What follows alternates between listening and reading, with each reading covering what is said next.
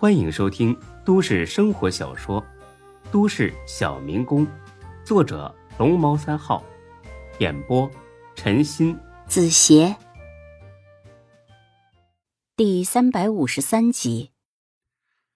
李大毛假装的想了一会儿，快刀斩乱麻，趁着他落单的时候直接捉了他呀！他现在正好在外地出差呢。那我带几个兄弟去找他。韩强意味深长的看了眼李大毛，神秘兮兮的笑了。这个笑笑的李大毛心里边是一阵阵的发慌。沈金虎可不是什么酒囊饭袋，十个八个的人进不了神的。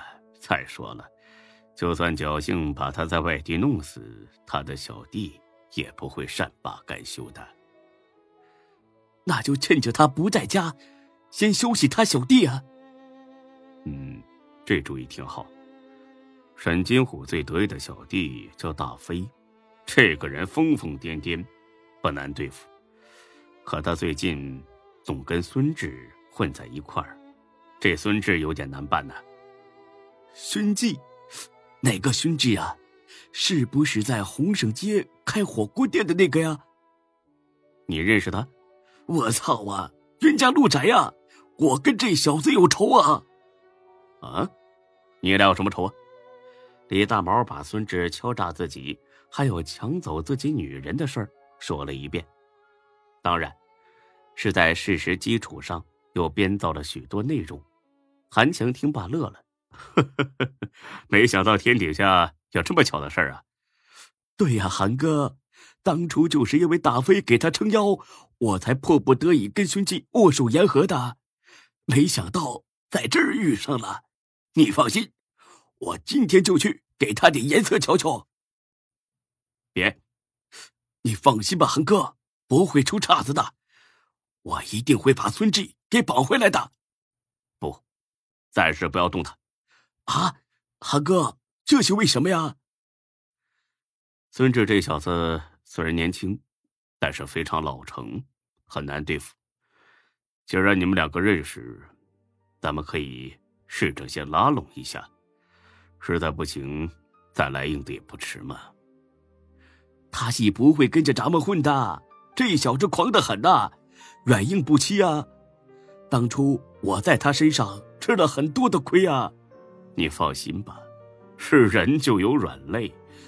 不能什么都不管不顾的。哦，对了，咱们可以把他店里员工绑过来，然后威胁他。我知道他跟店里几个员工关系特别好。不行，丁哥不准做这种事的。那怎么办呢？韩强想了一会儿，似乎有了主意。你刚才说他很好色。对呀。当初就是他抢了我的马子嘛，这就是个致命的软肋。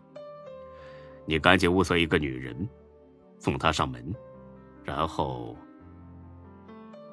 两天后，临近傍晚，孙志出现在店里，紧接着，一个前凸后翘的女人进了店很快，这女人惊叫起来：“，服务员！”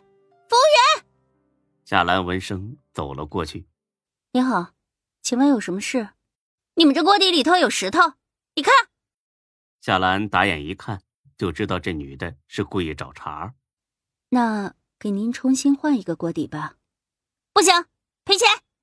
不好意思啊，我做不了这个主。那就叫你们老板来。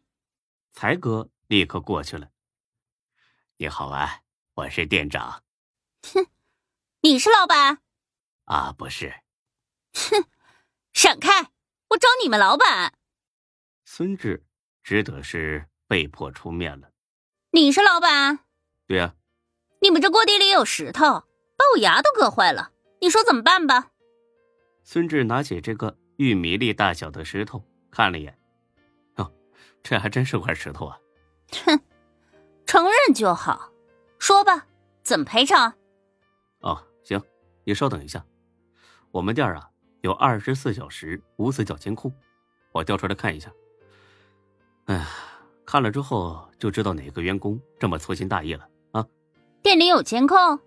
啊，对啊，麻烦你啊，稍等一下啊。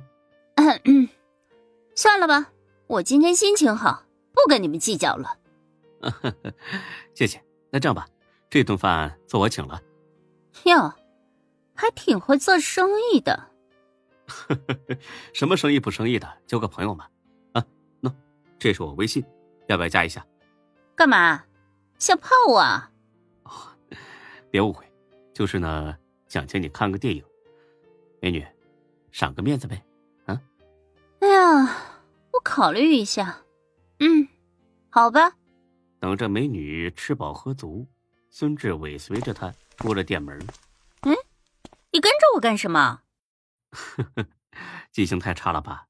不是说好去看电影吗？这女的看了眼孙志，很妖娆的笑了。哼，看电影有什么意思呀？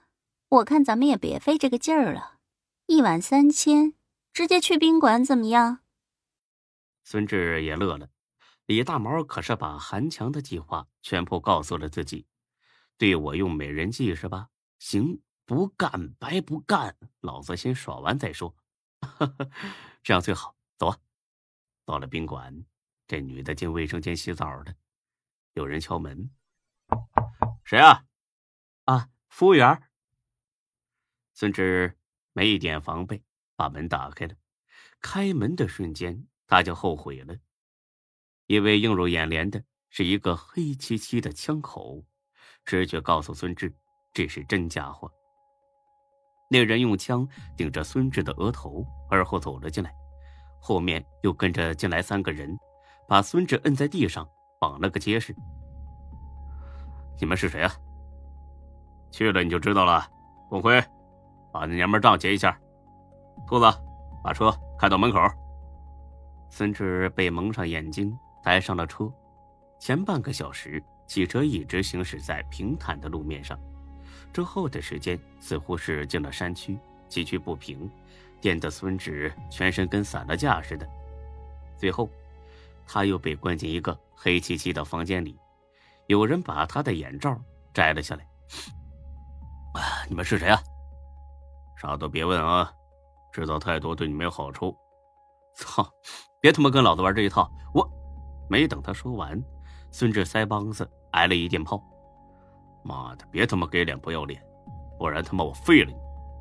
俗话说得好，大丈夫能屈能伸，这会儿手脚都被绑住了，眼前这人呢还凶得很，要是再装逼，那就是自讨苦吃了。哼，我他妈让你哼！说着，那人又甩给孙志一个大嘴巴子，扇的孙志是满眼冒金星。再他妈哼一个我看看！孙志学乖了，不再吭声了。算你他妈识相啊，臭小子！你给我听好了，我现在把绳子给你解开，如果你敢耍什么花样，我一枪崩了你！说着，他又把手枪掏了出来。本集播讲完毕，谢谢您的收听，欢迎关注主播更多作品。